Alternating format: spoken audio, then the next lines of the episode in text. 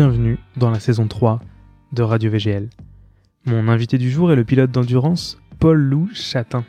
Dans cet épisode, nous sommes revenus ensemble sur ses premières années en karting, sur sa passion pour le ski ou sur ses succès récents qui font de lui l'un des meilleurs pilotes français d'endurance. Nous avons discuté librement, sans aucune coupure ni aucun montage, et c'est notre discussion qui vous est restituée ici, dans cet épisode 1 de la saison 3. Je m'appelle Arnaud Chanteloup et vous êtes bien sur Radio VGL, le podcast de verygoodlord.com. Avant de commencer ce podcast, laissez-moi vous parler de Bûcherer Paris, mon partenaire pour cette saison 3 de Radio VGL. Bûcherer Paris, c'est un magasin d'horlogerie de 2200 mètres carrés, c'est vraiment immense, qui regroupe 32 marques sur 3 étages au 12 boulevard des Capucines à Paris. La maison Bûcherer propose des montres neuves, bien entendu, mais aussi une sélection de seconde main appelée CPO pour Certified Pre-Owned. Et si vous êtes passionné d'horlogerie comme moi, eh ben je vous invite vivement à aller y faire un tour. Salut Paulou. Salut Arnaud. Merci de, de me recevoir chez, chez IDEC. Exactement. Au- avec cette magnifique vue sur euh, je ne sais quelle euh, superbe église. Ouais, je sais pas non plus laquelle c'est, je pour être transparent. Si on était aux étages supérieurs, on aurait une vie sur tout Paris, mais euh, c'est déjà pas mal. On est déjà pas mal, on l'a vu sur les toits. Euh, Paul Lou, tu t'appelles Paul Lou Chatin C'est ça. et tu, et tu es à la fois contrôleur de gestion et à la fois pilote. Euh, L'un des, des pilotes d'endurance, euh, je dirais, les, les plus en vue en ce moment euh, en France. Un peu quand même. Ouais, on, on est on est un petit nombre de Français en effet à s'être euh, orienté vers l'endurance euh, et l'endurance est assez porteur en ce moment, donc euh, donc oui, je je fais partie des pilotes français en vue en endurance en, en ce moment. Et donc, on a eu le plaisir de se rencontrer il y a quelques temps sur une OP Cupra. Exactement. Euh, puisque tu es euh, aussi, euh, je dirais, ambassadeur, enfin, oui, ambassadeur. Ambassadeur. ouais. Et, et puis on, se- on se rev- on se croise de temps en temps, très souvent, avec grand plaisir. Et, et puis je suis allé te voir cette année au, au 24 heures du Mans. Et, euh, et puis je me suis dit, ça pourrait être sympa de t'avoir pour euh, bah, le retour de Radio VGL, parce que là on est sur le premier épisode de la saison 3. Donc, euh, donc tu portes le succès de cet épisode sur tes épaules. Beaucoup de pression. T'as beaucoup de pression. Comme comme j'ai dit à tous les autres invités, je vais te demander de me parler un peu de toi, de, ta, de ta vie euh, jusqu'ici. Euh, tu de remonter jusqu'où tu veux, jusqu'où tu peux, comme je dis toujours. Euh, voilà, donc euh, d'où tu viens, Paul Lou? Alors, je viens de la Beauce, Ah, euh, voilà, c'est beau, et d'un petit village euh, perdu entre, euh, je vais prendre une fourchette large, mais entre Chartres et Orléans, Ouais. euh, tout simplement parce que mes parents sont paysans. Ok. Euh, et c'est un peu ce qui va déclencher un parcours atypique ensuite euh, chez moi, mais en tout cas, j'ai fait toute mon enfance en pleine Beauce, euh, jusqu'à mon bac, et après, j'ai un petit peu dérivé sur Paris. Et t'avais un, t'avais, t'avais construit un circuit dans la Beauce J'avais, euh, je m'étais fait, oui, je m'étais fait un, alors pas un circuit de karting, mais un circuit de motocross. Ok. Euh, C'est-à-dire que hum, bah, on a de la chance d'avoir de l'espace quand, Ouais. quand on est à la campagne et encore plus quand on est fils de, de paysans. Et donc euh, je m'étais fait un, un petit circuit euh, avec deux virages qui lui étaient permanents. Mhm. Et puis par contre qui de, c'était sur un espace qui donnait sur un champ. Et donc euh, dès que la récolte euh, était passée, j'agrandissais euh, grandement le circuit Ouais. euh, et je profitais de bennes de terre pour rajouter des sauts, etc. Et Donc, comment t'en es arrivé là alors? Comment comment euh, le petit Paul Lou en est arrivé à, à faire du sport auto? C'est C'est le hasard total. Ouais. Il y a c'est pas de passion familiale a Aucune, pas- aucune. Bien évidemment, malgré tout, depuis que je suis tout petit, avec mon père, on regardait tous les tous les dimanches les grands prix de Formule 1.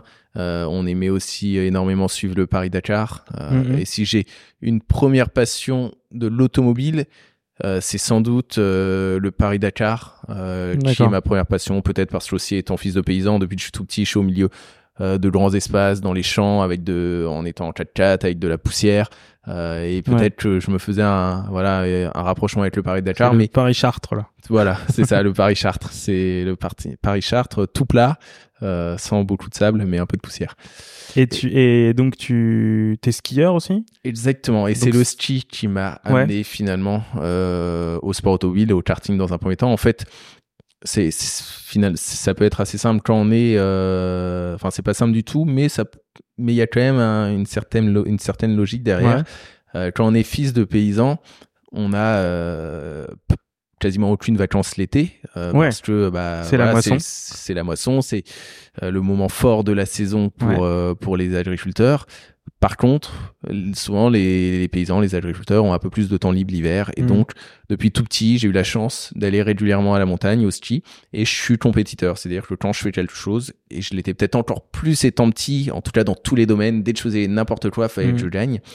Et euh, j'ai commencé du ski comme euh, Monsieur Tout le Monde, et puis j'ai eu une certaine sensibilité avec le ski, ça marchait plutôt bien. Ouais, Euh, et donc petit à petit, par pur hasard, mais je me suis mis à faire de la compétition de ski d'accord. euh, jusqu'à un bon T'avais quel âge? J'avais, en gros, j'ai fait de la compétition, de la vraie compétition, hein, entre guillemets, de mes 9 ans à mes euh, 13 ans.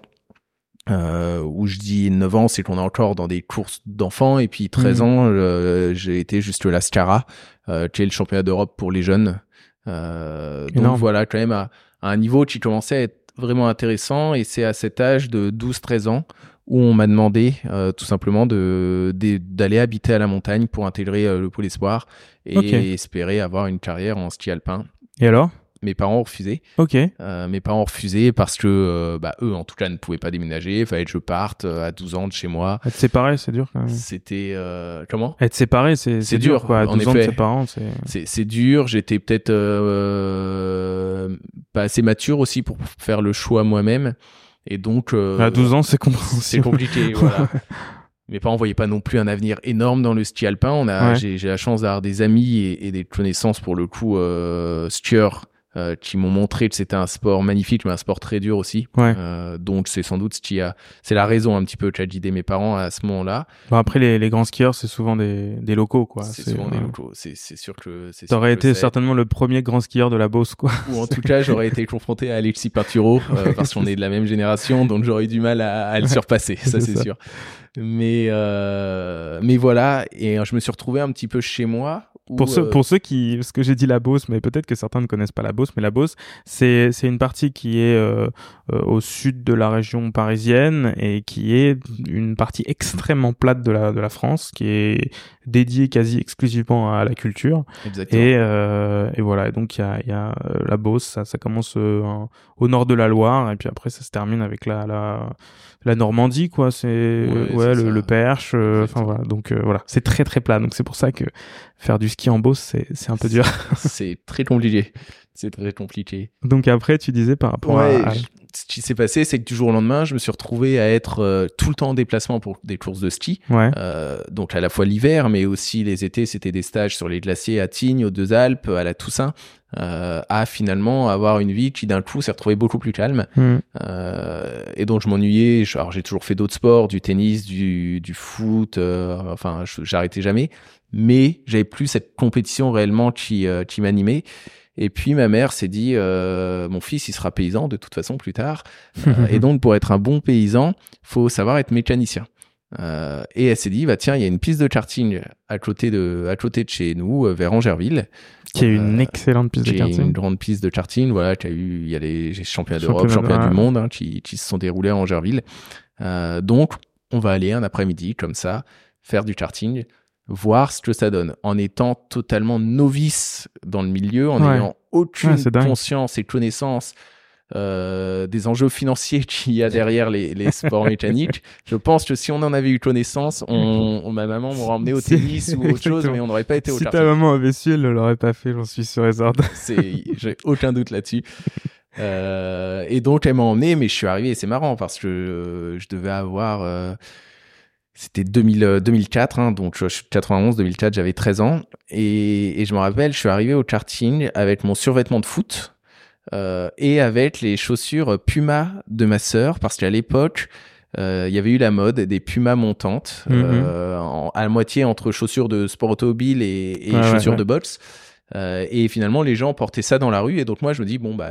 Bah, c'était la c'était la Puma de enfin moi je l'ai je l'ai eu j'en ai même plusieurs paires je les ai encore à la maison c'était vraiment la Puma de de, de pilote quoi C'est tu vois ça. qui avait été transférée euh, en modèle qui avait cartonné d'ailleurs en modèle de ville quoi Totalement. Et pour le coup, c'était homologué pour Ouais, faire du ouais, karting. bien sûr ouais, j'en avais ouais. Et, euh, quand, je- quand je quand je quand j'ai couru moi en karting j'avais j'avais ces, ces Euh, chaussures là et peut-être, t'as couru en Angerville aussi. hein, je suis pas j'ai non j'ai je me souviens pas avoir roulé en Georgie Jamais. non non non mais j'ai pas fait. Moi, j'ai, je faisais le championnat régional de, du, de la région centre. Ouais. Et je crois que c'était pas dans les. Ouais, non, ça y était pas. Ça devait être Île-de-France, toi, t'as dû faire. C'est ça. Ouais, qui était une, enfin, qui est une, je sais pas si elle est toujours, mais en tout cas, qui était une sacrée ligue, J'étais une des C'était la plus- euh, ouais, ouais. les plus relevées. Ouais. la plus grosse ligue. Ouais. ouais, donc, euh, on ira à Angerville un, un jour. ouais, très cool. Et euh, enfin bref, donc j'ai voilà, je suis arrivé comme ça. Le monsieur m'a un peu regardé, il m'a dit mais on peut pas faire du charting en, survêtement, euh, donc je vais vous prêter une combinaison. Euh, J'avais pris mon casque de moto cross de ma Piwi, Ouais. donc il m'a dit bah non, je vais vous prêter un casque. Euh, vos chaussures, bah tiens, si pourquoi pas, allez-y, euh, ça, ça va y aller. Là, et ça puis il m'a voilà, il m'a tout prêté. Et il m'a dit euh, bah on va faire euh, on va faire euh, 20 tours cet après-midi. Et puis euh, et puis on verra ce que ça donne. Et finalement, euh, j'ai pas été du tout exceptionnel euh, d'entrée, mais le ski alpin et le sport automobile ou le karting euh, sont deux sports avec beaucoup de similitudes, Mm. euh, des notions de trajectoire, de Ouais. vitesse, de sacrifice d'un virage pour être plus rapide en sortie Ouais, du virage. Ça reste du pilotage. hein. Ça reste du pilotage, euh, et ce qui fait que mes sensations étaient bonnes, et donc tout de suite j'ai été correct. Puis peu, je pense que peu d'appréhension de la vitesse. parce Aucune que- appréhension de la vitesse. Euh, ce qui fait que voilà, par rapport à une personne qui débute, j'étais plutôt très bon. Mm. Euh, et donc le monsieur s'est dit bon bah, enfin en tout cas à la fin de la journée, a dit bah ce serait sympa qu'ils viennent Hmm. tous les mercredis ou un mercredi sur deux euh, faire du karting. Oui, il n'y a pas de, enfin, euh, qu'on se le dise, il y a, y a pas de champion qui se révèle le, le premier jour. Non. De... voilà, on n'est pas sur, euh, sur, sur une grâce de Dieu. Hein. C'est, bien d'accord. tu découvres le, tu découvres le milieu, tu, tu fais tes gammes, euh, tu apprends et ensuite, euh, voilà, tu te révèles quoi. Mais c'est pas. C'est exactement ça. On, on- il y a des personnes qui ont des aptitudes meilleures que d'autres euh, au début, mais c'est pas pour ça que finalement euh, ce Ah ouais. seront les meilleurs plus tard et, et, et donc inversement. Après voilà, je vais pas rentrer dans tous les détails, mais donc j'ai vraiment commencé le karting euh, où on me prêtait tout le matériel au plus Ouais. bas niveau possible, sans aucune prétention Ouais. d'accéder au, au haut niveau. Et c'est ce qui a été un petit peu la ligne directrice de toute ma carrière. À aucun moment, tant que j'étais en karting, Hmm. je me suis dit un jour, ça sera mon métier d'être pilote automobile, tout simplement parce que euh, c'était pas du tout l'objectif de, de mes parents ni le mien, tellement ça nous paraissait inaccessible. Ouais, Au début, inaccessible parce qu'on n'y connaissait rien, on Ouais. savait même pas comment on pouvait devenir pilote euh, professionnel plus tard. Et dans un deuxième temps, inaccessible quand on a commencé à connaître les, en- les besoins financiers Ouais. pour pouvoir participer à ce sport. C'est, énorme. hein. Enfin, C'est totalement énorme. Gigantesque. hein. pour te dire, hein, je, je, le, je le cache pas, euh, j'ai fait une demi-année donc où je faisais que des entraînements le mercredi. Hmm, hmm. Euh, et l'année d'après, mon coach m'a dit, ah bah, ça serait bien de faire quatre courses, le championnat Île-de-France l'année d'après. Et mes parents ont dit, euh, enfin, on, on a dit, ok, bah oui, quatre courses, sympa. Euh, et là, on nous a dit, bah ouais, mais quatre courses, 4000 euros. Et pour monsieur et madame tout le monde, bah 4000 euros, c'est beaucoup d'argent. Ouais. Euh, et à ce moment-là, bah, j'ai dit à mes parents, et puis il faut, faut, faut aussi remettre en, en condition pour un enfant de 14 ans. Ouais. Euh, Non, mais c'est je- totalement fou. Il y a Euh, aucun. Tu, moi, je, je- j'ai fait plusieurs années de, de compétition, euh, des quelques manches du France. Enfin, tu vois, donc euh, vraiment, euh, je sais ce que c'est. C'était, j'ai dû dépasser euh, plus de 10 000, euh, même 15 000 euros l'année. Je, je pense que. Ouais, Et à l'époque, moi, je m'en rendais pas du tout compte. Tu vois, Bien sûr. mais et, mes parents étaient. je- euh, voilà, je pense se sont vraiment sacrifiés pour pour le faire, mais par pur plaisir. Moi, j'avais aucun objectif. euh, mais c'est, je pense que c'est, c'est le cas euh, vraiment de cas beaucoup. voilà, de beaucoup de beaucoup de, de familles. Et- il y a des familles très riches et c'est vrai que on les voit arriver. Et quand tu vas sur un, euh, enfin déjà moi dans ma dans ma ligue du centre, c'était il y avait des gens qui arrivaient qui étaient carrément avec un motorhome, euh, avec euh, tu vois. Quand tu fais le- le- une manche du France ou tu vas en Europe, alors là tu tu découvres des trucs, des gars qui arrivent en hélicoptère. Enfin c'est juste. euh, c'est, juste dingue. Il y a Ouais. deux mondes en fait. Ouais, ouais, ouais. Et donc, euh, ouais, non, c'est vrai que je comprends que, en voyant ce monde, tes parents se sont dit, voilà, c'est peut-être un peu beaucoup pour nous, quoi. Ouais, bah to- to- totalement. Après, donc j'ai dit à mes parents, euh, écoutez, on, on, on va pas le faire, c'est un peu de la folie. Et, et mes parents ont fait l'effort. Euh, ont fait l'effort vraiment de, de m'aider cette première année euh, pour commencer. Et puis euh, après, j'ai eu la chance euh, de rencontre, de faire des rencontres. Ouais. euh, où la première année c'est 4000 euros, la deuxième année c'est 10 000 euros. Donc la deuxième année, mes parents ont pu me financer la moitié et puis Mm. ils m'ont aidé à faire des dossiers de sponsoring et puis Ouais, l'envoyer un peu à tous nos amis finalement, Ouais, tous nos contacts On fait pareil. pour hein. le reste. Et puis la troisième année c'est 20 000 euros. Et finalement, ce qui a été peut-être le, le maître mot de, de toute ma carrière en karting, c'est de faire les bons résultats parce que fallait motiver les gens qui m'aident. Ouais. Euh, et puis c'est que des histoires de rencontres où à chaque fois, en démarrant la saison, je me disais de toute façon, même si tu gagnes, tu pourras pas passer au-dessus parce que tu n'auras pas les résultats. Et finalement, je gagnais ou en tout cas, je me battais pour gagner. Ouais. Et puis on rencontrait les bonnes personnes qui ont aidé euh, mes parents euh, dans, dans cette quête permanente de trouver les financements. Euh, C'était quoi ta meilleure place en ma meilleure place J'ai fait euh, vice-champion d'Europe en en 2000 euh, ta, ta, ta, en 2008. Là, on n'est plus à 15 000 euros. Là. Là, on n'est plus à 15 000 euros. là, on passe sur des budgets. euh, Alors moi, je restais malgré tout. J'étais euh, le pilote qui venait sur une manche de championnat d'Europe avec la tente, la toute petite tente pour un karting et euh, le Ouais. petit le petit van à côté. Mais à côté de moi, en effet, j'avais des motorhomes monstrueux. Bah ouais. Euh, À côté de toi, tu quelques années avant, t'as as Hamilton, t'as. ah, enfin, c'est voilà. exactement ça. Enfin, D'ailleurs, l'année où je fais vice-champion euh, d'Europe, euh, celui qui celui qui me double dans le non, celui qui fait troisième, celui qui fait troisième, c'est euh, Oliver Roland, euh, qui est un pilote euh, qu'on a vu qui est en F2 ou qui a fait de la Formule électrique, euh, qui est un des top pilotes. Après, dans la catégorie en dessous, il y avait Carlos Sainz. Voilà, on est on, on Ouais, est déjà tous les grands noms qu'on retrouve aujourd'hui, bah, ils passent ouais, tous par le karting, donc on, on se croise, on se croise très très tôt et, et tous les pilotes qu'on voit actuellement au plus haut niveau, bah, à un moment ou un autre, je me suis battu, je me suis battu avec eux. Mais c'est sûr que les budgets, dès qu'on passe au niveau championnat de France, championnat d'Europe, championnat du monde, j'ai envie de dire que euh, aux 10 000 euros de la, de, de la deuxième année, il faut rajouter un zéro. Quoi. Et euh, quand t'as fait ce, quand t'as fait ces très bons résultats, t'avais une envie de, tu t'es peut-être dit, je vais peut-être aller plus loin? Toujours pas. Toujours pas parce que Toujours pas. euh, T'es t- non toujours dans, dans- parce que quand même, il y a, y a, y a un moment où c'est quand même un sport qui, qui génère, bah, comme beaucoup de sports, qui génère énormément de, de, de- d'excitation, quoi. Enfin, tu vois, de, bien sûr de, de, de dépendance, si je puis dire même. Euh, et tu te dis pas, non, je, non ça parce va que devenir mon, je, je veux pas à ce moment-là j'ai pas envie d'y croire Ouais. Euh, et je veux Après- pas me le mettre en tête Ouais. Donc je, je, je me le refuse catégoriquement et je me dis euh, peut-être que j'aurai une petite carrière en tant que pilote professionnel entre guillemets dans le karting d'accord. mais je vais pas basculer en voiture Euh, parce que on- on- je savais que en voiture les budgets étaient encore multipliés derrière et Mhm. que c'était déjà qu'en karting c'est démentiel mais en voiture on passe dans des choses où on ose à peine évoquer les budgets tellement millions, quoi, c'est voilà, on parle en tout cas de de, euh, de ouais 200 300 400 000 euros Ouais. Euh, c'est c'est le prix de maison le prix d'appartement Ouais, c'est c'est la base. c'est c'est quand même voilà c'est quand même compliqué Ouais. Euh, et ce qui se passe c'est que quand je suis euh, là au top niveau finalement du, du karting mondial que je fais des bons résultats euh, à ce moment-là j'ai euh, la fédération qui vient me voir et qui vient me demander Paul Lou bah ce serait intéressant que tu passes en voiture l'année prochaine Ouais. euh, et donc ça passe par l'Autosport Academy, qui est la F4 un petit peu, et qui est pour un pilote français, et j'ai envie de dire pour les pilotes européens, c'était à mon époque en tout cas le passage un petit peu obligé pour, pour accéder au plus haut niveau. C'est une forme de sport-études C'est alors c'est une forme de sport-études euh, Sport sans études. les études finalement, parce Ah, qu'il y a, y a pas les études qui vont avec, mais on est 20 pilotes euh, Donc tu restes dans, dans, la même tu, structure. tu tous restes euh, scolarisé. Mais je reste scolarisé à côté. J'ai passé mon bac en, en parallèle. Moi, j'ai toujours voulu garder euh, mes études en parallèle. Et donc t'as fait ça. Et donc, j'ai été faire l'Autosport Ah. Academy. Mais euh, c'était au Mans. Au en fait, hein. l'Au- l'Autosport Acad- Academy, elle est basée au Mans. Et après, on était sur un, un championnat qu'on appelait la F4 Eurocup. Qui se déroulait, si je me souviens bien, la première manche c'était à Motorland en Espagne, la deuxième manche c'était à Spa-Francorchamps. Après, il y a eu Manicourt, il y a eu Hockenheim, Silverstone, Barcelone. Et je pense que j'ai cité même dans l'ordre toutes les courses du, du championnat.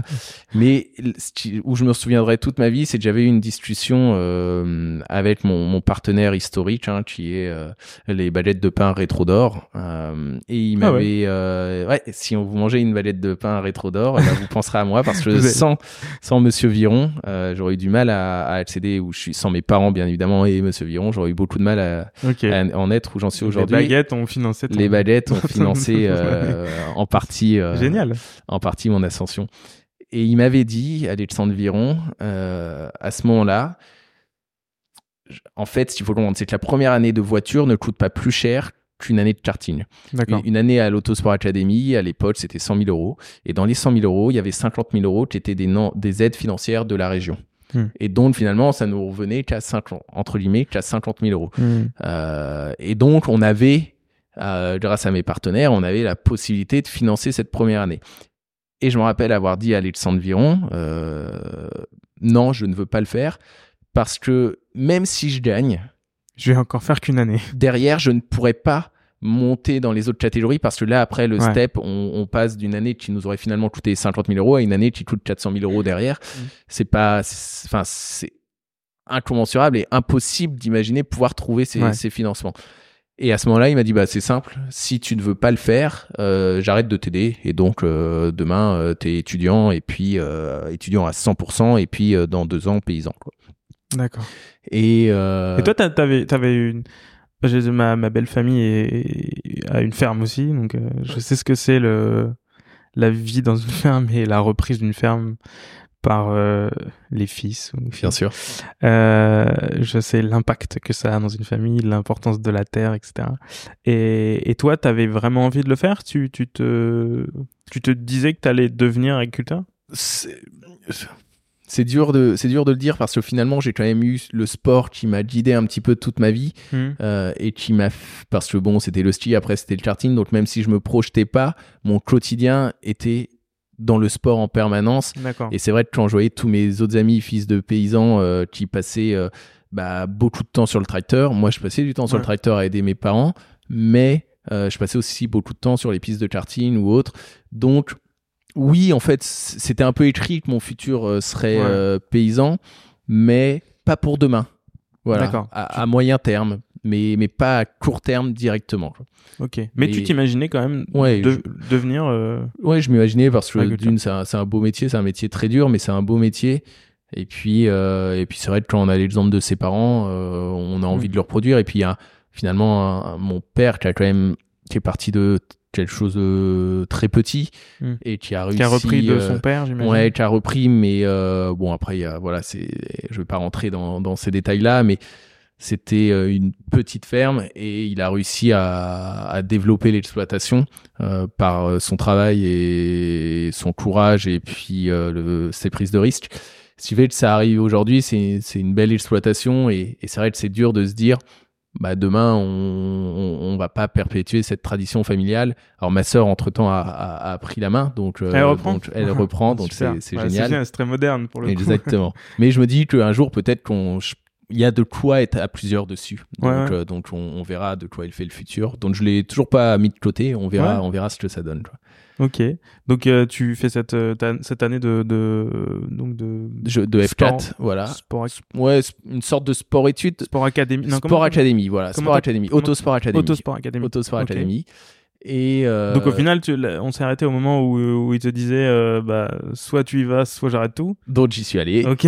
voilà. Mais donc Euh, pour le coup, là, t'as eu un, un... Et t'avais quel âge à l'époque? Là j'ai 17, 18 ans. À l'époque, donc t'as cette personne qui, qui, enfin, euh, je veux pas tout rapporter à moi parce que c'est, Non, non, mais c'est si. ton interview, mais moi, quand je, quand je, quand j'ai fait ça, j'ai, enfin, quand j'ai fait du karting, j'avais des, des sponsors aussi, et c'est assez dur quand t'es aussi jeune de d'être en relation avec des gens assez âgés, de prendre des décisions aussi importantes. Enfin, je sais pas comment tu l'as vécu à, à l'époque. Ouais, c'est assez dur, mais Parce que ces gens-là ont un recul, tu vois, et toi, Bien quand sûr, on te oui. dit ça, enfin, je veux dire, t'es, on a on n'a pas on n'a pas la maturité, On n'a pas la maturité euh, de pour- réflexion etc. après euh, c'est une personne euh, avec qui j'ai passé énormément de temps qui qui à ce moment-là ça fait déjà quatre ans qu'on se côtoie et Mm. qu'on est très souvent ensemble on s'entend très bien Euh, donc il y a- y, a une relation c'est plus qu'un sponsor. oui, c'est un ami, c'est un vrai ami, c'est pas une relation père-fils, mais c'est une relation de, de parrain un petit peu. Ouais, voilà, Hein, mentor, un peu euh, mentor, ouais. parrain.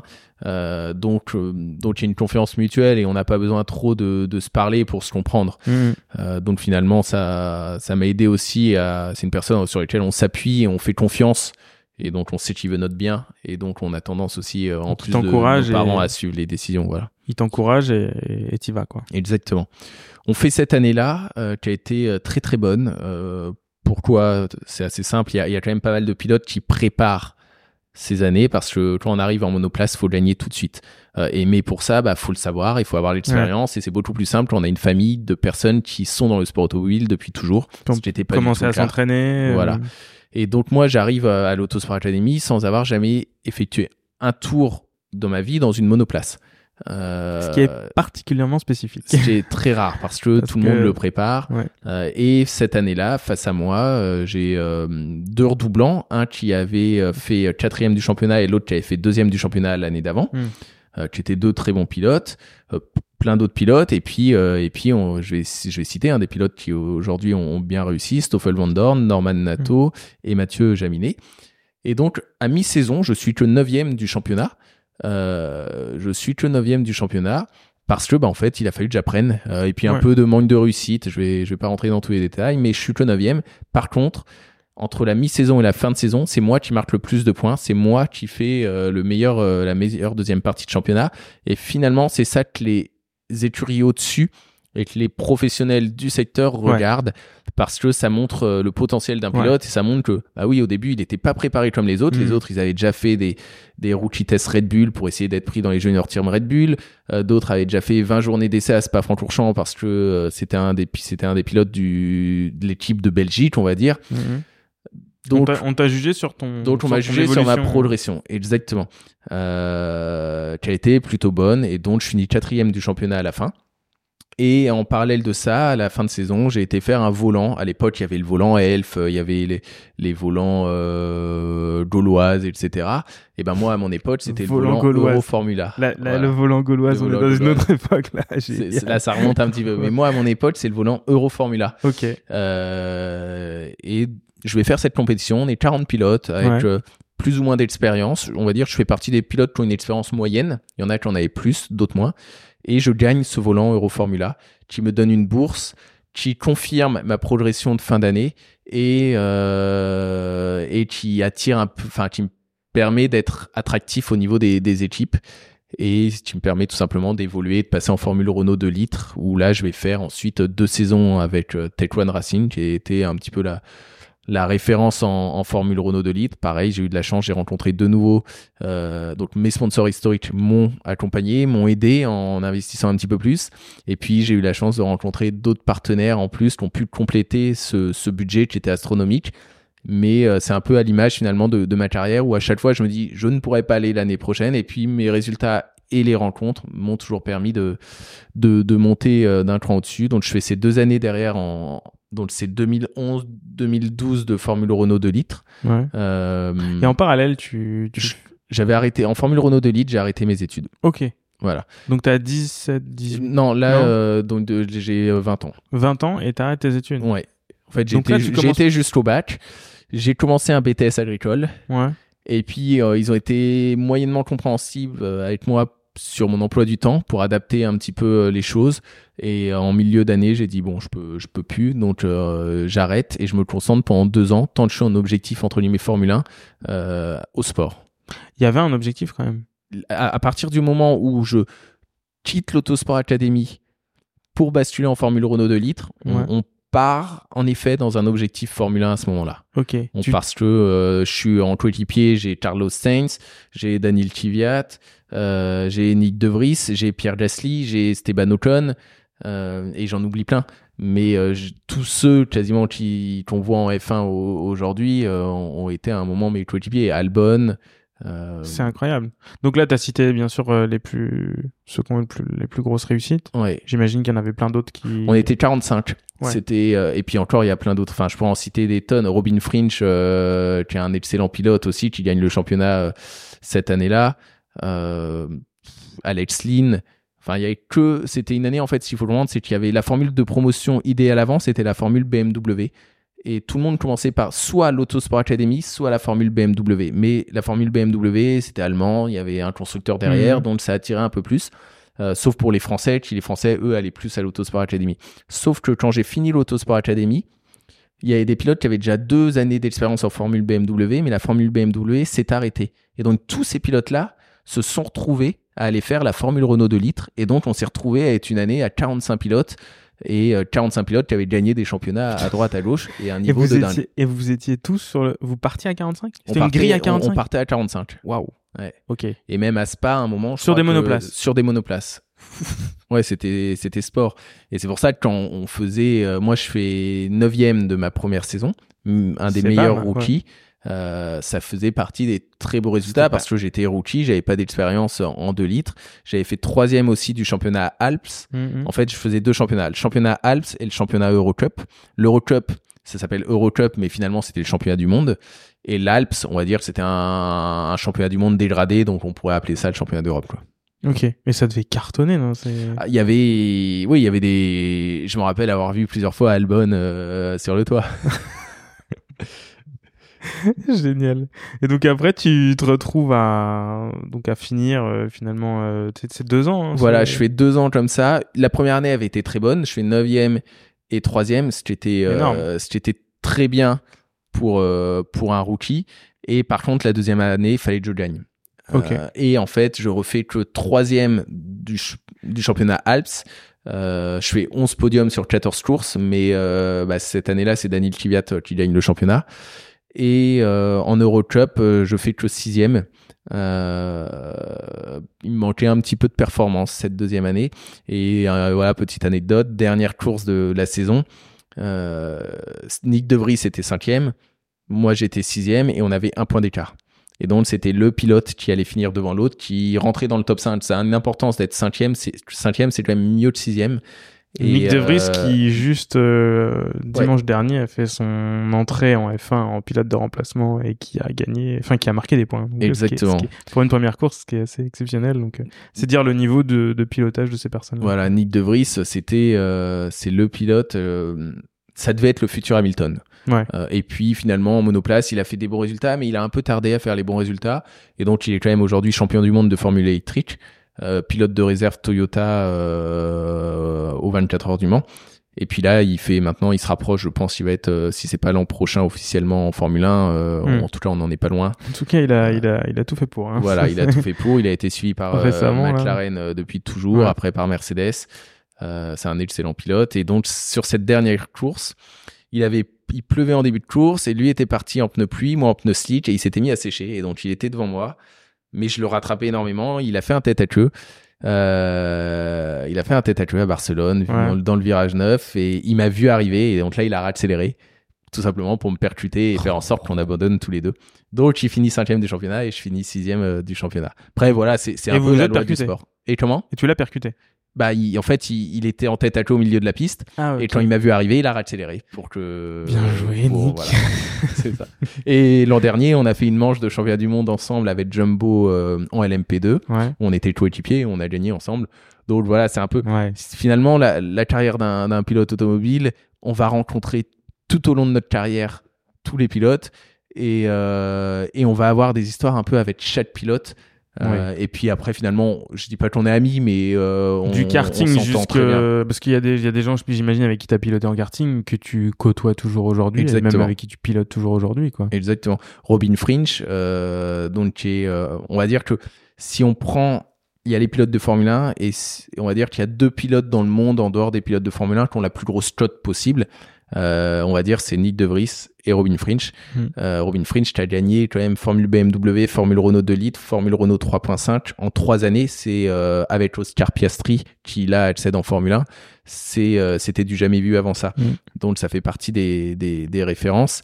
Et, de, de toi, ce que t'as, de toi, ce que t'as vu justement de, de ces références-là, parce qu'il y a- il y a quand même, on, on voit que bon, le but de certains, c'est d'accéder à la à la F1, quoi, euh, qui Bien est sûr. euh, voilà, qui est considéré comme étant la catégorie, la catégorie reine, même si moi je considère perso que de courir euh, comme toi t'as fait Daytona ou le 24 heures du Mans, c'est aussi c'est aussi quelque chose d'incroyable. Mais mais bon, voilà, la F1 est quelque chose, la catégorie reine. Pour accéder à ça, tu as cité des pilotes qui ont de la réussite, mais qui finalement n'iront peut-être jamais. Donc, à quoi ça se joue? À l'argent ou il y a aussi du management? Ça ça se joue euh, à une multitude de, de facteurs qui s'alignent. euh, Genre, au par bon exemple, moment. toi, Moi, qu'est-ce qui s'est pas aligné pour le fait que tu n'ailles pas en Ouais. F1 Est-ce que c'était une volonté? Est-ce que c'était. euh, non, c'est pas une volonté. C'était pas une volonté. Euh, ce qui s'est pas aligné, c'est que j'ai commencé trop tard. Euh, donc j'ai couru en fait un petit peu après mon retard. Trop tard en termes de d'âge. En termes Ouais. d'âge, voilà. Et je, l'ai- je l'ai un peu rattrapé, mais, mais finalement, euh, je suis plus de la génération Jean-Éric Vergne, Ok. euh, Jules Bianchi. Ok. Mais je me battais entre la génération, cette génération et la génération Pierre Gasly et Esteban Ocon, Ouais. qui ont 2-3 ans de moins que moi. T'es arrivé un un petit peu trop vieux. Quoi, Bah, en fait, à aucun moment, je- on pensait que euh, potentiellement un jour je serais pilote professionnel. Et donc, au début, on- en fait, j'ai mes premières années en karting, c'était dans des formules qu'on appelle de promotion, où euh, mes trois premières années de karting, il y a aucun pilote qui était avec moi sur ces trois premières années de karting qui sont aujourd'hui pilotes professionnels parce Mhm. que les pilotes qui avaient une trajectoire pour être pilote professionnel n'étaient pas dans ces catégories-là, Mhm. étaient dans des catégories déjà Ouais. euh, plus professionnelles, euh, qui coûtaient plus cher. Et ce n'était pas du tout mon cas. Moi, finalement, j'ai fait les catégories de promotion. Vu que ça a très bien marché, le patron de mon équipe a dit, ah bah Paul Lou, faudrait aller faire les catégories Rennes en karting. Mais finalement, j'ai fait deux années de karting au plus haut niveau. Et après, j'ai basculé en voiture. Alors que un Charles Leclerc, un Pierre Gasly, euh, Esteban Ocon, ils ont fait dix années de karting dans les catégories où il fallait être à ultra haut niveau. à ultra haut niveau. Donc, moi, j'ai couru après euh, les D'ailleurs, il y a cette euh, fameuse vidéo de, de Leclerc et, et de. Mince, comment il s'appelle euh, Le pilote Red Bull euh, euh, Verstappen. Verstappen, pardon, euh, qui euh, ont quoi, ont 12 ans, 13 Bien ans sûr. et qui se, qui s'engueulent quoi, et qui viennent de se percuter ou je sais pas quoi, et il dit c'est une incident, tu vois. Ce qui est incroyable, il y a même des interviews, enfin voilà, donc c'est dire le niveau, il y a un suivi médiatique, ils ont voilà 12 13 Ils sont ans. en donc équipe de France karting voilà, très jeune. C'est déjà Et puis, c'est et- pas je me balade sur une piste avec ma petite remorque et ma tante et, et- c'est voilà, c'est exactement ça. Et puis, pour moi, le parcours idéal aujourd'hui pour être pilote de Formule 1, c'est soit avoir un père qui était pilote, euh, soit être d'une famille euh, qui a aucun problème financier et qui peut Ouais. tout sponsoriser, soit avoir un père qui avait une piste de karting. Et si on regarde un petit peu bah, les profils des pilotes aujourd'hui Mhm. qui, qui ont ou vraiment percé en Formule 1, vraiment quelque chose de voilà, c'est- quasiment que ça. ouais. Euh, et donc moi j'étais un petit peu l'intrus au milieu de tout ça qui essayait, qui en a été pas loin, mais euh, mais c'était un peu tard. C'était un peu tard et euh, et puis bah c'est pareil, on était un peu en discussion avec certains junior teams, sauf que bah ils me disaient oui mais regarde tu te bats avec des pilotes qui ont deux ans de moins que toi. Euh, alors pas tous mais entre, voilà ceux qui avec lesquels ils prenaient ils faisaient référence avaient deux ans de moins que toi, de que moi pardon. Donc obligatoirement ils étaient un peu plus attirés par ça moi, mes deux années de Formule Renault 2 litres, j'avais, euh, pendant mes deux années, j'avais deux pilotes euh, qui étaient dans un junior team. À l'époque, c'était le junior team euh, Gravity, qui a été ensuite le junior team Lotus F1. Mes deux années de suite, j'ai battu mes, co- mes coéquipiers qui étaient, eux, dans un junior team. Donc, suite à ça, eux ont été, entre guillemets, renvoyés du junior team parce que bah, le premier adversaire, c'est le coéquipier. Et si on se fait battre par le coéquipier, c'est jamais bon. Donc, eux ont été exclus un petit peu de ces junior teams. Mais vu que j'étais un petit peu trop âgé pour vraiment espérer et rêver à la F1, euh, bah, ils m'ont pas pris dans leur junior team Hmm. en, en contrepartie. Donc, euh, donc Et voilà, c'était un petit peu euh, ça. Et je suis arrivé en fin 2012 où euh, j'ai fait des tests en 3.5. 3.5, c'est l'équivalent de la F2. Euh, c'est ce qui se fait de mieux euh, avant la avant la Formule 1. À mon époque, c'était vraiment, il y avait déjà la F2, mais qui s'appelait GP2, mais 3.5 ou GP2, c'était c'était la même chose. J'ai fait des tests, ça s'est très très bien passé. Mais maintenant, ah, fallait un million d'euros de budget. Euh, et là, on, à un moment, on a beau avoir des personnes euh, de, de la meilleure volonté possible qui m'aidaient énormément. Hmm. Là, on rentrait dans des choses où on savait plus faire. Et, euh, et c'est à ce moment-là où j'ai été contacté par Alpine pour basculer en endurance. Et je m'étais toujours dit, si un jour on m'appelle pour aller faire dans l'endurance et que ça me permette de devenir pilote professionnel, je manquerai pas l'occasion. Parce qu'une fois, une, enfin, une occasion, ça peut se présenter qu'une fois dans une vie. Et je m'étais dit, je, je resterai pas euh, obtus sur la Formule 1. Euh, je bifurquerai directement si l'occasion Ouais, se présente. c'était pas tout ou rien quoi. C'était pas tout ou rien. Et l'occasion s'est présentée. Donc en 2013, pour le coup, j'ai basculé chez Alpine en tant que pilote junior. Ok. Euh, pour Donc sur des sur, des, prototypes. Sur des prototypes. hein, ouais. Exactement. Prototype euh, Alpine Oreca. Euh, j'ai fait 2013 en tant que pilote junior où en fait j'ai fait appelé le championnat d'Europe. Voilà, ils m'ont Ok. appelé. C'était Philippe Sino.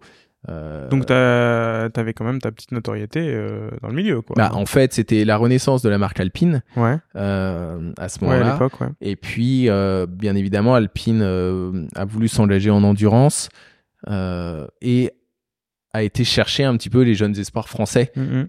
et donc j'avais un petit peu le, j'avais le bon profil d'un pilote qui, bah, qui allait vite parce que j'avais fait des, beaux résultats et qui en plus euh, un pilote assez euh, je pense que le fait d'avoir poursuivi mes études aussi un petit peu euh, m'a donné une image d'un pilote qui réfléchissait aussi qui prenait pas des risques inutiles en piste et c'était je pense aussi mon, cas donc donc ça m'a aidé je pense à à ce Alpine ait confiance en moi pour bifurquer assez rapidement en endurance. Mmh. À cette époque-là, on est en 2013, j'ai 22 ans. Euh, je, suis, je suis quasiment le pilote le plus jeune de l'endurance. Donc tu es passé à le petit vieux... Euh, non, je, rigole, je dis, le petit vieux dont on veut pas, tu vois, au, euh, au plus jeune de l'endurance, quoi. C'est ça, finalement. C'est ça, j'ai été un des premiers pilotes à montrer la voie en disant, bah si le futur c'est pas la monoplace, faut pas hésiter à partir tôt en endurance. Mhm. Aujourd'hui, les pilotes, ils arrivent en endurance à 16, 17, 18 ans. Ouais. Moi, à l'époque, quand je suis arrivé à 22 ans en endurance, les gens euh, étaient surpris de me voir arriver si tôt en endurance. C'est ça qui était marrant. Là, en début de, en, début de discussion, tu, tu disais euh, l'endurance est très, est très porteur aujourd'hui? Énormément. Et euh, la transition, elle s'est faite à quel moment? La transition, elle est euh... de euh, l'endurance, c'est la partie un peu petit vieux c'est la fin les pilotes euh, un peu sur euh, sur le retour euh, enfin fin de carrière à aujourd'hui de dire bah en fait non c'est il y a des, des pilotes jeunes des gros investissements des grandes marques pour, pour moi, il y a plusieurs facteurs. de un, l'endurance d'il y a 20 ans n'est plus la même endurance que celle d'aujourd'hui. Aujourd'hui, on roule à 100% en endurance. On, on, allez, on va dire, on prend quasiment les mêmes risques en endurance qu'en sprint. Ouais. Euh, ouais, ça se voit. Euh, premier, premier tour cette année au, enfin, au Mans. Euh, il, y a, il y a 20 ans, pour gagner les 24 heures du Mans, fallait les finir. Ça, c'était c'était la base. Et fallait espérer ne pas avoir de, de problème mécanique. Mais potentiellement, même avec un petit pépin mécanique, on pouvait toujours faire podium ou, gagner les 24 heures du Mans. Mhm. Aujourd'hui, si on fait la course parfaite, sans aucune erreur, sans rien, on n'est pas sûr d'être dans le top 5. Euh, il faut faire la course parfaite, euh, la course parfaite et de la performance absolue. Ce qui fait que les équipes en endurance regardent de plus en plus bah, des jeunes pilotes vraiment euh, affûtés parce que parce que il faut les pilotes les plus rapides possibles pour aller gagner et mais affûtés mais comme tu dis avec un peu de mais avec un, peu d'expérience pour, pas pour pas hum, être enfin s'envoler dans les arbres au troisième tour du Mans quoi. Donc, il y a un peu ça. Il y a le facteur que l'endurance aujourd'hui, c'est devenu euh, tellement un sprint de 24 heures que bah faut aller vite en permanence. Donc, on va rechercher un peu aussi des pilotes euh, parfois un peu jeunes qui sortent de la monoplace et donc qui ont normalement un profil d'être euh, très rapide. Après, il y a un autre facteur aussi qui est que le sport automobile a quand même évolué. Pendant très longtemps, le sport automobile était un sport où où fallait avoir de l'argent mais on pouvait être fils de mécanicien et s'en sortir et après être sponsorisé. Aujourd'hui, on est quand même dans un sport où il y a beaucoup de personnes qui ont des, de l'argent de famille et donc qui finalement ont un petit peu euh, des fonds sans fin euh, pour participer euh, et pour faire du sport automobile. Et donc à l'époque, ils essayaient d'aller en Formule 1, ça marchait pas, ils n'arrivaient pas à avoir un contrat avec un constructeur à côté, mmh. et ben ils arrêtaient. Voilà. Ah et donc finalement, après, ceux qui revenaient en sport automobile, c'est en endurance, pardon, c'est ceux qui faisaient quelques années en Formule 1 et puis bah après la Formule 1, hop, ils rebasculaient en endurance. Ou ceux qui avaient réussi à, avoir un contrat en endurance tôt. Euh, mais il y en avait pas tant que ça. Aujourd'hui, mmh. on a énormément de pilotes malgré tout qui ont beaucoup d'argent, qui euh, font, essayent d'aller en Formule 1, qui n'y arrivent pas et qui ont encore beaucoup d'argent à investir. Hmm. Et donc, bah, ils se disent, bon, bah, il y a quoi? Il y a, y a, la Formule 1, et puis à côté, en fait, l'endurance, c'est ce qui se fait de mieux en voiture, hormis la Formule 1. Et donc, ça attire de conduire des voitures exceptionnelles, donc ils bifurquent aussi beaucoup plus en endurance. Et troisième facteur, euh, y a, on arrive avec le centenaire des 24 heures du Mans qui va arriver. Euh, beaucoup de constructeurs sont revenus en endurance. Beaucoup de constructeurs, ça veut dire qu'il y a des places euh, potentielles pour les pilotes. Et donc, dans un plan de carrière, quand avant il y avait que deux, trois constructeurs en endurance, on se disait bah les places quasiment il y en a une hmm. par an au mieux. Euh, là, les places se réouvrent un Puis il y a petit eu peu. aussi donc des, ça- des, des, bonnes, des, des bonnes évolutions, les hypercars, enfin, avec ce- Voilà, la a- manière dont ils ont un peu transformé la. Il y a une refonte un petit du peu du, du championnat du monde Ouais. d'endurance qui s'est associé aussi avec l'IMSA qui est le championnat américain, Mm. euh, ce qui permet aux constructeurs d'avoir des voitures qui vont à la fois être homologuées pour le WEC, donc le championnat du monde d'endurance World Endurance Championship 24 heures du Mans, mais aussi pour l'IMSA, euh, le championnat américain. Donc d'un coup, il y a eu un attrait qui est revenu pour l'endurance. euh, même si on voit l'attrait euh, que l'attrait reste énorme pour la Formule 1 et, et encore plus que jamais Ouais, en ce moment. ça explose. ouais. Et, euh, et donc toi là, tu en donc tu dis un peu après 2010, tu tu rentres chez Alpine. Comment 2000 ça se passe Après 2012, ouais. 2012. ouais. Eh ben, je fais donc une année en tant que pilote junior chez Alpine en 2013, où là je conduis, euh, je fais le championnat dans une voiture qui s'appelle une LMPC à l'époque. Euh, C'est une un petit prototype Ouais. euh, où je gagne le championnat d'Europe et je fais euh, dans, dans la catégorie LMPC et je fais la journée test des 24 heures du Mans avec Alpine, mais je fais pas les 24 heures du Mans, je fais juste la journée d'essai avec eux. Euh, suite à ça, vu que je fais une bonne année, ils décident euh, de me promouvoir entre guillemets pour euh, 2014-2015 où je fais 2014 on fait champion d'Europe avec Alpine en LMP2 on fait troisième des 24 heures du Mans. 2015 on bascule en championnat du monde on fait quatrième du championnat du monde on gagne euh, une manche euh, à Shanghai on fait troisième à à Fuji donc on fait euh, on fait ou deuxième à Fuji je sais plus trop on fait des beaux résultats Euh, voilà ça a été un petit peu euh, ça a été un petit peu la, la suite euh, la suite logique derrière avec avec Alpine Et ce qui est, ce qui est marrant, c'est que tu passes finalement d'un, d'une compétition où tu es tout seul dans la voiture à une compétition où vous êtes plusieurs. Enfin, dans la voiture, tu es tout seul, mais dans, dans, dans le paddock, vous êtes 3 à 4. euh, et il y a un moment où finalement tes performances dépendent pas que de toi-même. c'est c'est Et ça comment tu vis ça? On le vit, on n'a pas le choix déjà, euh, et puis on le vit bien. Euh, ce qu'il faut savoir, c'est que quand on est en mode place, en effet, c'est notre voiture, euh, et nos, si on fait une erreur, bah, on est les seuls à en payer la conséquence. Ouais, bah ouais, ouais. Euh, par contre, en effet, en endurance, bah, on est trois pilotes, on se partage la voiture à trois pilotes, et il faut réussir à, à se faire confiance, prendre du recul, savoir que si on veut gagner, bah, faut mettre nos coéquipiers dans les meilleures conditions possibles Mhm. aussi, parce qu'on va pas gagner tout seul, on va gagner à plusieurs. Et puis accepter, euh, accepter euh, le fait qu'on soit tous humains, qu'un jour, euh, bah, mon coéquipier fera sans doute une erreur, et puis, et puis le lendemain, ce sera peut-être moi, à moi euh, de faire une erreur. Donc c'est prendre un petit peu de recul en se disant que on fait du mieux qu'on peut. Mhm. Euh, Mais du coup, c'est, faut pas être un pilote trop, parce que c'est un sport, euh, c'est pas un sport d'équipe hein, quand tu, quand t'as fait du, de, du sport auto, euh, voilà, c'est, t'es pas dans une équipe de foot, quoi. Tu, tu, t'es tout seul à ton volant et c'est très solitaire, quoi. Et, et c'est c'est quand même une certaine transition, quoi, de, de passer de, de performance seule à, bah, voilà, être plusieurs, à se dire que, euh, finalement, il y en a un, enfin, en fait, faut avoir une équipe ultra homogène, je pense, non, c'est, Ouais, c'est, c'est- ça fait partie. C'est un peu la clé. En fait, ce qui est compliqué, c'est qu'on est à la fois un sport d'équipe maintenant où on est trois pilotes Bah à oui. partager la même voiture, mais ça reste quand même un, un sport individuel. Si mes coéquipiers font des super résultats et que moi je fais pas de résultats, euh, bah, ma carrière elle va s'arrêter vite. Mhm. Mais inversement aussi, euh, si moi je fais des bons résultats et que mes coéquipiers ont plus de mal, euh, bah normalement verra. on verra que j'ai fait quand même des bons résultats. Ouais. Le mieux c'est de le mieux hein, c'est de trouver les bons coéquipiers avec lesquels on s'entend très bien. Euh, où on pense à l'équipe avant de penser à soi Mhm. et dans ce cas-là c'est souvent là où on arrive à faire à se mettre le plus en avant individuellement mais aussi en équipe et, et c'est ce qu'il faut réussir à, à créer alors c'est pas toujours évident mais euh, mais si on a la chance d'avoir les bons outils, les bons coéquipiers dans la bonne équipe, Mhm. finalement ça devient hyper enrichissant parce que hum, on se- des émotions quand on les vit seul, elles sont géniales, mais quand on les partage avec d'autres personnes avec qui on, on s'entend très bien, ah, c'est encore mieux. Mhm. Donc euh, donc ça apporte aussi euh, ça apporte beaucoup et puis on progresse, on se tire mutuellement euh, les uns avec les autres. Ouais. Souvent, on dit que le coéquipier, c'est notre premier adversaire, c'est la vérité, parce que c'est la personne avec qui on est comparé. Ouais, à voiture égale. voilà, on, est, on a la même voiture, avec les mêmes réglages.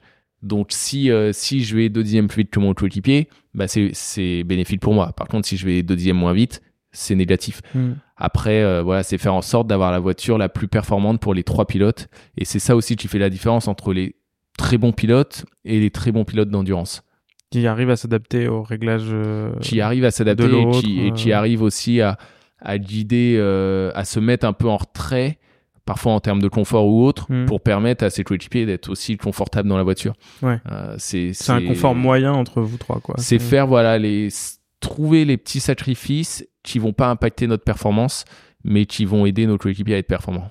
Et donc après, quand tu sors d'Alpine, là, tu tu continues à, enfin voilà, à croître. Enfin, tu continues ta carrière, quoi. Ouais, je, en fait, euh,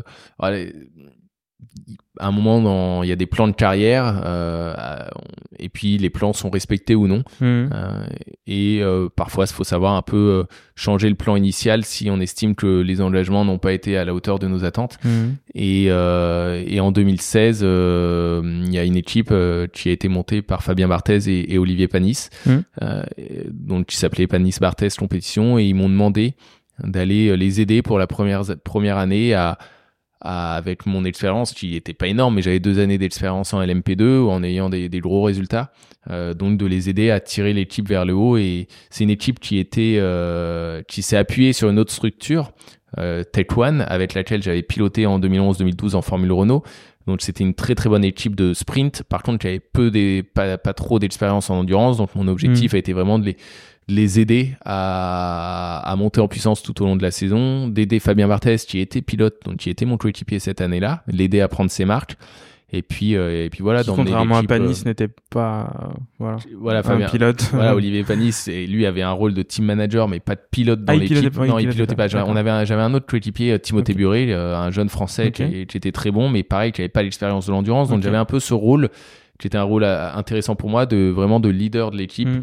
Euh, Formateur. formateur, aider, aider Fabien Barthez à, à comprendre euh, l'endurance et enfin il connaissait bien l'endurance mais à comprendre une LMP2 Mhm. euh, parce qu'il y a de l'aéro, ça fonctionne différemment des GT. Il était en, GT en GT avant.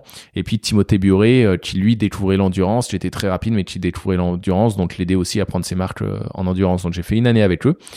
Où ça s'est ça s'est très très bien passé mais après j'ai été contacté en 2017 pour pour rejoindre IDEC avec un un beau projet et euh, Et le projet, alors Didek à l'époque, euh, donc euh, chez qui tu es toujours aujourd'hui, Oui. il il il n'existait pas. Enfin, il est. il était en cours de construction Ouais, ok. C'est- C'était, euh, ils avaient fait l'année 2016 en LMP2, mais c'était leur première année en LMP2. Ils avaient eu des difficultés. Enfin, ils ont fait une année correcte, mais euh, difficile malgré tout. Mm. Et euh, un petit peu au même titre que, que Panis Barthez Compétition, ils sont venus me chercher pour euh, bah, les aider à, à passer un step et à ce que je leur amène leur expérience en LMP2. Et c'est vrai qu'on s'est très bien entendu. J'ai la chance d'avoir la confiance de Patrice Lafargue, donc qui est euh, bah, tout simplement le, le patron, et Paul Lafargue, qui est mon coéquipier. Euh, qui est donc mon coéquipier depuis des- 2017, donc c'est plus qu'un coéquipier aujourd'hui, euh, Ouais. c'est c'est un, c'est un vrai ami Qui est le fils. qui est donc le fils euh, de, Patrice Lafargue. Et, euh, en fait, ce que j'ai toujours apprécié chez IDEL, c'est que c'est à la fois une équipe euh, familiale, mais avec des ambitions, et donc ils font vraiment très très bien les choses, tout en n'oubliant pas qu'on est on est là aussi, ça reste du sport. Voilà, faut, c'est un sport. On est là pour gagner, mais il faut pas oublier le côté plaisir. Et donc, on a passé des, vraiment des super moments ensemble. On a fait la troisième du championnat d'Europe en 2018. On a gagné le championnat d'Europe en 2019. On a fait la pole des 24 heures du Mans en 2018. Euh, et on a gagné là à Monza il y a, il y a, il y a deux mois. On a gagné ensemble. Euh, voilà, on a passé euh, plein de bons moments. Il nous a juste manqué, j'ai envie de dire, un podium aux 24 heures du Mans. Euh, on Ouais. n'en est pas passé loin deux fois. Euh, on a fait, euh, je crois, deux, fois cinquième, une fois sixième, et une année où on devait être sur le podium. Malheureusement, à peu de temps avant l'arrivée, on a cassé le charter de boîte de vitesse. Donc c'est de toute mon aventure avec Ided jusqu'à présent, euh, mon seul regret, c'est que je rêverais d'emmener Paul. Moi, j'ai eu la chance d'y monter déjà une fois sur le podium des 24 heures du Mans. Je, je rêve d'y remonter de nouveau parce que c'est fabuleux. Mais j'aimerais pouvoir y monter avec Paul une fois dans ma vie parce qu'il mérite. Et, euh, et on a passé des, tellement des bons moments ensemble que c'est ce seul petit grain de sable qui est, qui est un petit peu frustrant. Donc là, toi aujourd'hui, tu, tu cours toujours pour IDEC. C'est ça, Euh, récemment, tu cours pour Richard Mille aussi. exactement.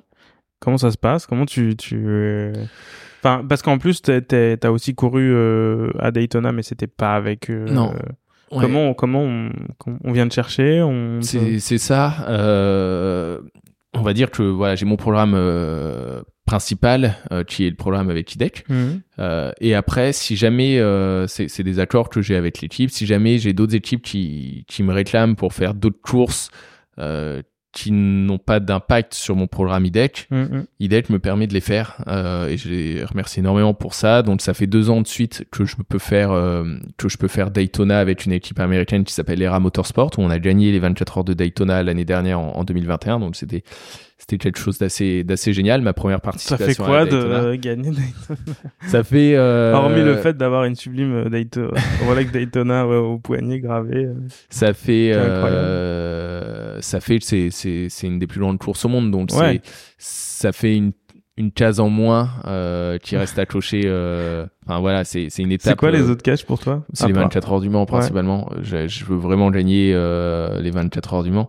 Après, on est beaucoup à, à y rêver, Ouais. euh, peu, peu d'élus, mais Tu euh, penses que c'est possible aujourd'hui avec euh, avec euh, le- la structure que vous avez? Ouais, je pense que en, en LMP2, hein, je parle de gagner Ouais, ouais. dans notre catégorie. Oui, c'est c'est clairement possible. Cette année, on on a fait euh, des beaux 24 heures du Mans où on aurait, je pense, on- malheureusement, on perd la roue au bout d'une heure d'une heure de course, ce qui nous met à deux tours et demi de la tête de course et on finit la course à deux tours et demi de la tête de course.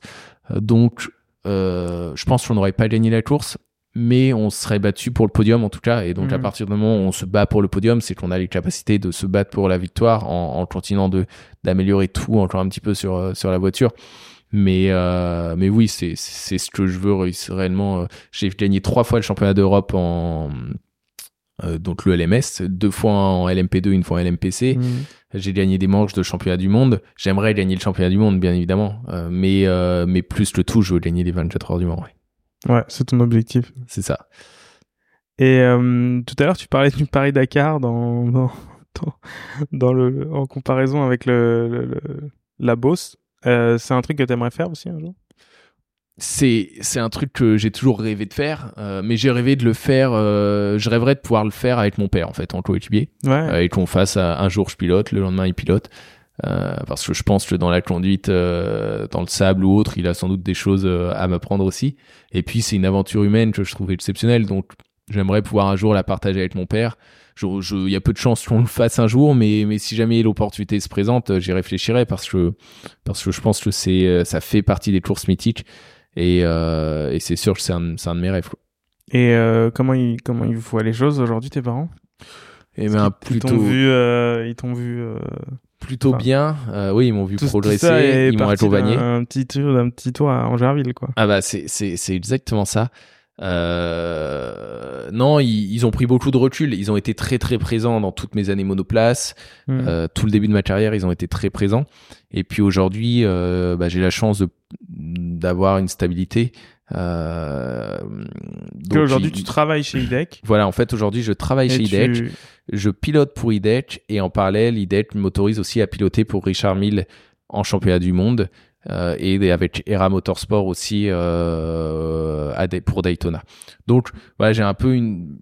Aujourd'hui, je me gère tout seul et, et ça se passe très bien et donc mes parents sont juste ravis pour moi, euh, Mm. veulent toujours le mieux pour moi donc euh, donc on, peut toujours avoir mieux donc on regarde toujours euh, au loin mais euh, faut savoir aussi euh, se satisfaire de, ce qu'on a et regarder le nombre de coéquipiers qu'on a eu qui aujourd'hui ne sont plus en, sport automobile. Donc, non, ils sont juste ravis pour moi et, ils oublient pas de me rappeler d'en profiter parce que je vis des choses ex- exceptionnelles. Ouais, pe- petit à petit, tu vois certains qui arrêtent, qui changent de. Qui changent de, de, de, de voie, quoi. Et, alors que toi, tu, arrives quand même à, Voilà, à perdurer là-dedans. on, on est dans un sport où les gens ne le savent pas, mais, mais euh, sur la grille de départ des 24 heures du Mans, il y a euh, au moins, voire je pense, euh, je vais aller, je vais même dire, je pense qu'il y a 60%, 70% des pilotes qui payent pour être au départ des 24 Mhm. heures du Mans. En championnat d'Europe d'endurance, il y a 70% des pilotes qui payent pour prendre part au championnat d'Europe d'endurance. Championnat du monde, allez, 50%. Euh, donc d'avoir la chance de, de vivre de ce sport, euh, c'est quelque chose d'assez énorme. tu, tu, toi, tu es rémunéré quand tu. Ouais, Ouais. j'ai alors euh, après euh, bon Ah, c'est pas toi qui paye, quoi. je, je- Euh, moi j'ai voilà j'ai aucun frais Ouais, liés au sport automobile et, et selon les courses ou autres je suis rémunéré ouais. Ok, donc on, on vient de chercher vraiment. exactement Et, et comment tu. Enfin, aujourd'hui, comment t'arrives à gérer, toi, ton, ton, enfin, t'es un peu, allez, je dirais schizophrène, quoi. Finalement, t'es pilote le week-end et, et en costume, euh, t'es en costume chemise blanche devant moi, tu vois. C'est dur. Par exemple, j'étais à Fuji, donc avec Richard Mille là pour la manche du championnat d'Europe le, Ouais. le week-end dernier. T'étais là-bas le week-end dernier et là, tu, Ouais, et pire que ça, j'ai fait du télétravail euh, pendant mes, les 12 heures de vol à l'aller et pendant les 12 heures de vol au retour. t'as une, une femme et un enfant. euh, j'ai une femme et un enfant. Euh, Ce qui est quand même, tu vois, tu vois, c'est. J'ai, clairement un des, enfin, je pense que c'est compliqué de faire beaucoup plus chargé que moi un emploi du temps. Ouais. Euh, mais euh, j'ai 30 ans. Euh, si si je le fais pas maintenant, je le ferai jamais. Ouais. Et puis euh, encore une fois, avoir un emploi du temps chargé pour avoir la chance de faire le championnat du monde à Fuji euh, dans une LMP2 qui fait partie Mm. de ce qui se fait de mieux au monde en voiture. Euh, bah clairement, je, je l'ai fait les sacrifices et je l'ai fait avec grand Et tu es plaisir. aussi même commentateur. Et je commente aussi des, courses. Donc, tu commentes les courses sur la, la chaîne L'équipe. Ouais, j'ai- je Euh, commente sur l'équipe, sur euh, hum, sur Automoto la chaîne aussi. Mm. Donc euh, c'est vrai que j'ai j'ai un, je pense que j'ai pas un week-end réellement de libre euh, d'ici les vacances de Noël, Hmm. mais euh, mais c'est la vie que j'ai choisie.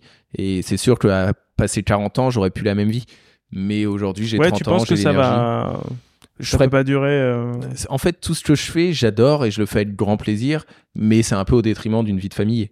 Euh, Et, euh, et aujourd'hui, voilà, je suis prêt à tous les sacrifices pour euh, vivre de ma passion. À un moment, il y a certaines choses que je ferai sans doute moins parce Mm. que Mais autour de toi, ça, ça passe quand même. ça, oui, oui, c'est ça, ça faisait aussi partie du, du deal hein, un petit peu avec ma femme. On, elle sait que, euh, elle sait que le sport automobile est, est très important Elle te pour suit moi. beaucoup aussi. Donc, Elle me suit beaucoup. Euh, c'est ce qui nous fait vivre aussi, même si elle, elle bosse, mais c'est ce qui nous aide aussi, euh, hmm. bien évidemment, dans, dans notre vie. Donc, euh, donc voilà, c'était un peu, c'était un peu le deal. Et puis, je, à côté de ça, c'est sûr que je, je me fais pas spécialement de soirée entre mecs. Euh, voilà, tout dès que dès que je suis au calme du sport automobile, je le passe avec euh, avec ma femme, avec mon fils, et euh, parce que la famille, finalement, pour moi, c'est c'est le plus important. Et puis c'est là où je suis le plus heureux au monde. Donc euh, donc voilà, c'est soit le sport automobile, soit le travail, soit soit ma Soit- famille. soit ta famille. Mais il y a peu, peu de choses autour. Je vais pas me faire un, un five avec euh, des potes euh, au Mm. foot parce que euh, si je commence à tout faire, là, là, Ouais, ça sera tu- plus compliqué. Et comment tu, quel est le, le- le- le trait de caractère, l'état d'esprit de, enfin, de- de- ouais, je dirais le trait de caractère le plus important pour pour continuer à faire ce que toi tu fais en derrière un volant? La persévérance et la remise en question. Je pense que euh, je pense qu'on faut toujours persévérer. Euh, si s'il y a de l'orage aujourd'hui, bah demain il fera beau. Hmm. Euh, faut jamais rien lâcher et puis il faut aussi savoir se remettre en question. On... Mais j'ai l'impression que ça t'est aussi un peu tombé dessus. Tu vois, tu disais chaque- à chaque fois, chaque année, je. Ça, ça m'est en fait ça m'est totalement tombé dessus. Après, je pense que je l'ai provoqué aussi un petit peu. ouais. Mais euh, mais c'est c'est évident que Mais ça, ça tu restes surpris, quoi. Ouais, Enfin, c'est jamais, toujours c'est- jamais j'aurais cru être pilote automobile. Jamais j'aurais cru faire les 24 heures du Mans. Euh, jamais j'aurais cru gagner les 24 heures de Daytona. Enfin, c'était tellement loin de là où j'ai grandi Hmm. que c'était impensable. C'est sûr que quand, quand je compare, euh, parce que je connais bien Pierre Gasly, enfin, on, on se connaît tous de toute façon, mais Mhm. ou Jean-Éric Vergne, c'était écrit. Euh, Ouais. Jean-Éric Vergne, son père a une piste de karting, il, il a fait que ça et, et à 100%, il l'a magnifiquement bien fait. Pierre Gasly, il vient d'où? Pierre Gasly, euh, il a ses il vient de Normandie, ses parents euh, l'ont mis au karting tout petit. Ouais. Euh, J'ai un doute, je me demande si, je crois que son père peut-être en faisait un petit peu, mais je suis pas sûr.